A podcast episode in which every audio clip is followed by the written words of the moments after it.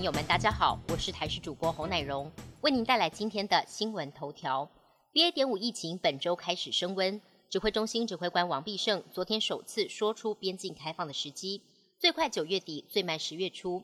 因应边境开放，交通部观光局已经研议外国人组团来台旅游以及台人组团出国旅游的解禁配套方案。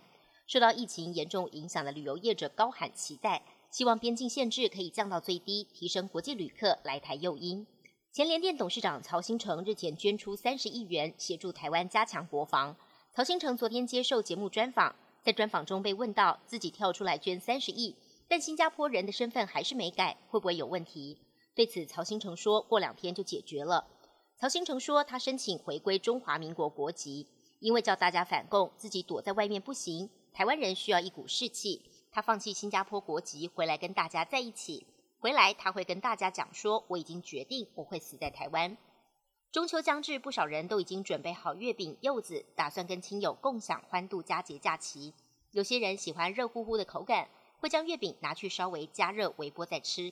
但千万要小心，如果月饼内馅包有蛋黄的话，可能会引发爆炸。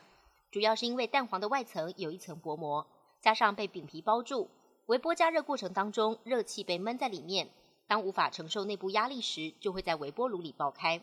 民众如果想要加热月饼或蛋黄酥，建议可以使用烤箱或是电锅，以不加水干蒸的方式来加热。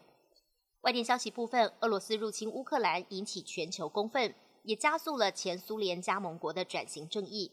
拉脱维亚二十五号正式拆除苏联时期留下的二战胜利纪念碑，倒下瞬间引起围观群众一阵欢呼。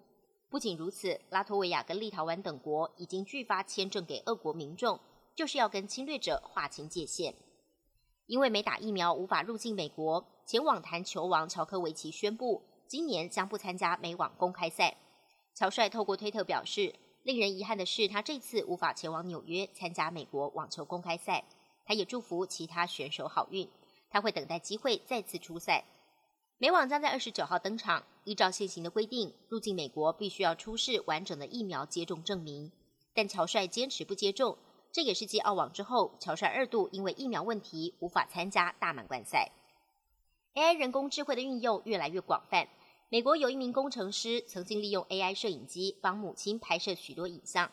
后来母亲去世，工程师就利用 AI 科技，让母亲可以参加自己的丧礼，再度跟亲友闲话家常，场面温馨，令人感动。本期新闻由台视新闻制作，感谢您的收听。更多内容请锁定台视各界新闻与台视新闻 YouTube 频道。